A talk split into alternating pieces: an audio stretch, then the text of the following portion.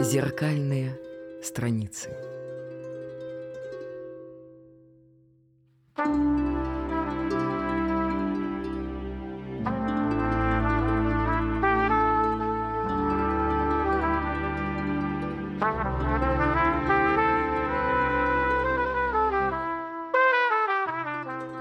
Я учитель литературы Владимир Натанович Шацев. Это подкаст «Зеркальные страницы».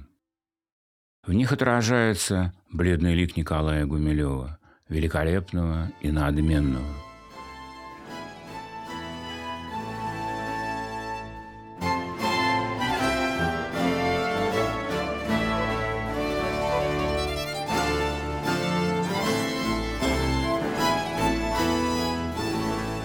Этот моряк, певец и воин производил на многих сильное впечатление.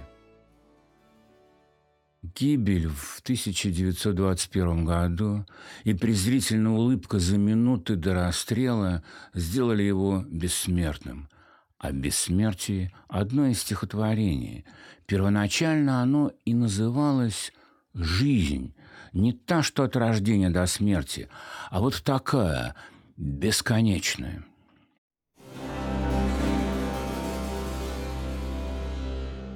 И вот вся жизнь, кружение, пение, моря пустыни, города, мелькающие отражения, потерянного навсегда. Бушует пламя, трубят трубы, и кони рыжие летят. Потом волнующие губы, о счастье, кажется, твердят. И вот опять восторг и горе, опять, как прежде, как всегда — Седою гривой машет море, Встают пустыни, города. Когда же, наконец, восставший от сна, Я буду снова я, простой индиец, Задремавший священный вечер у ручья.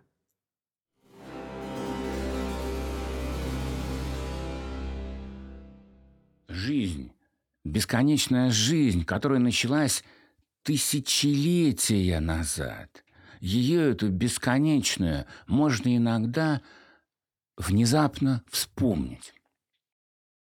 Подобное ощущение может быть кому-то знакомо.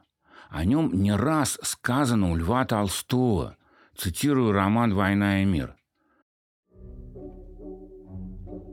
«Знаешь, я думаю, — сказала Наташа шепотом, — что когда вспоминаешь, вспоминаешь, все вспоминаешь, до того да вспоминаешься, что вспомнишь то, что было еще прежде, чем я была на свете. Это чувство у Гумилева представлено видениями, грезами, тем, что не в памяти, а в прапамяти. Про-память. Именно так стало называться стихотворение «Жизнь» во втором издании. Послушаем его снова. Послушаем Снова стихотворение про память.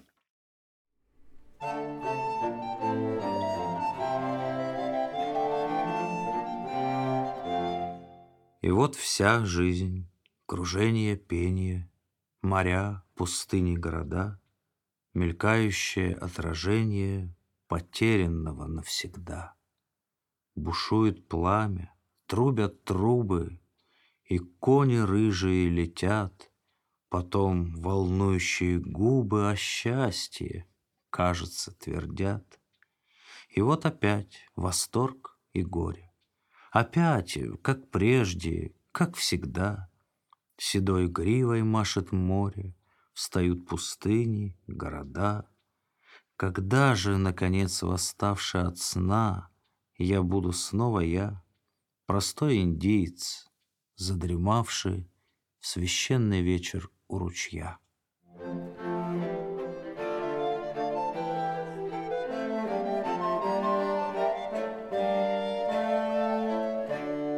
Я, утверждает поэт, индиец, а в другом стихотворении, цитирую, «Я конквистадор».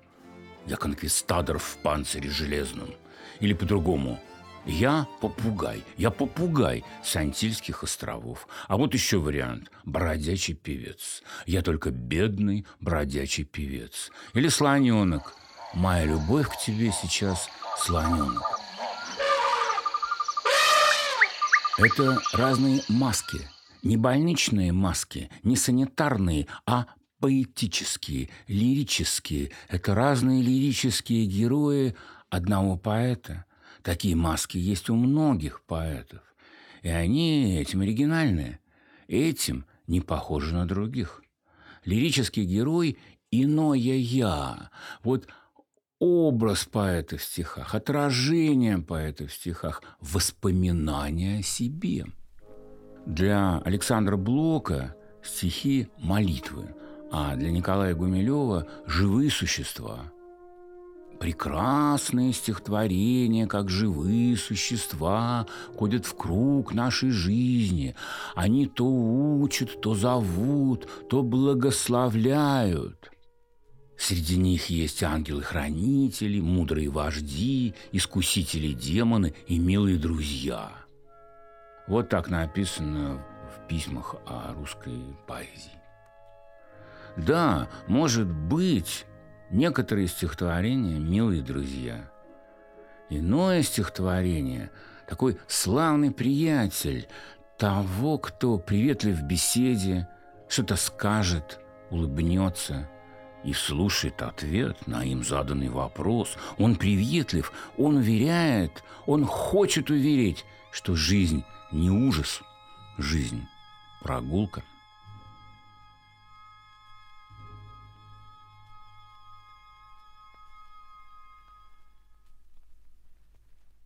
Среди бесчисленных светил я вольно выбрал мир наш строгий, и в этом мире полюбил одни веселые дороги. Когда тревога и тоска мне тайно в душу проберется, я вглядываюсь в облака, пока душа не улыбнется. И если мне порою сон о милой родине приснится, я так безмерно удивлен, что сердце начинает биться. Ведь это было так давно и где-то там, за небесами. Куда мне плыть? Не все ли равно? И под какими парусами?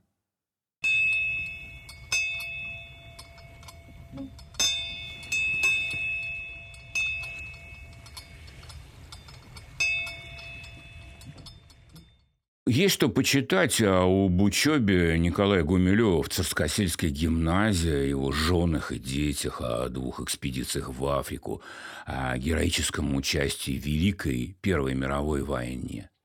О многом, о многом, что значили в его жизни Париж и Лондон – о том, каких поэтов он переводил на русский язык, о том, как и кому он давал уроки поэзии, и о том, как он, Николай Степанович Гумилев, был арестован в Петрограде и расстрелян чекистами в августе 1921 года.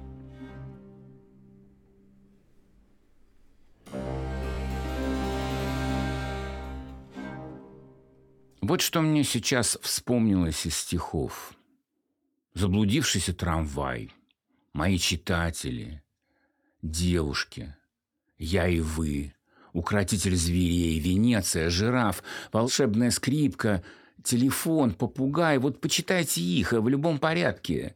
Сначала несколько строк. Если не нравится, э, не надо продолжать. А если пришлись по сердцу, читайте медленно, медленно.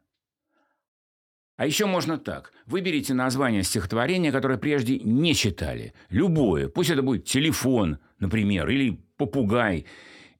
И стихотворение не читайте. Вот сначала не читайте. Перепишите заглавие, а ниже свой текст. Два-три предложения лучше даже и не в стихах. Что-то свое, что в голову внезапно нахлынет, придет, прибежит. А после Обратитесь к Гумилеву. Что у него в телефоне?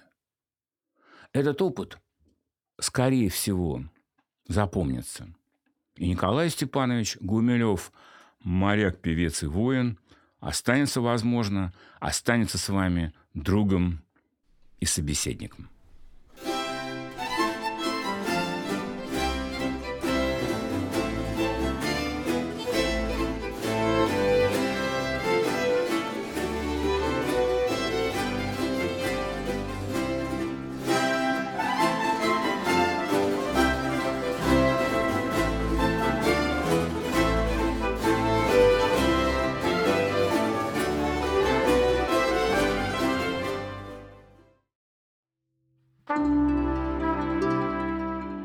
Этим выпуском подкаста работали, кроме меня, Владимира Шацева, Иван Солнцев, Аркадий Визовиков, Анастасия Филиппова, звукорежиссер Софья Скобелева и координатор проекта Анастасия Озерская.